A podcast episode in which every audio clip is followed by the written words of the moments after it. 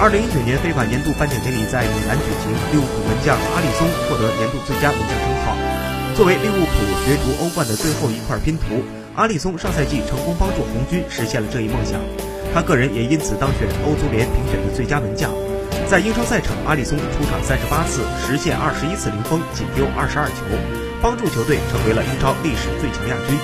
在代表巴西队征战美洲杯期间，阿里松的表现无可挑剔。就连他的竞争对手巴西国家队队友埃德森也表示，在三名候选人当中，阿里森要更领先一些。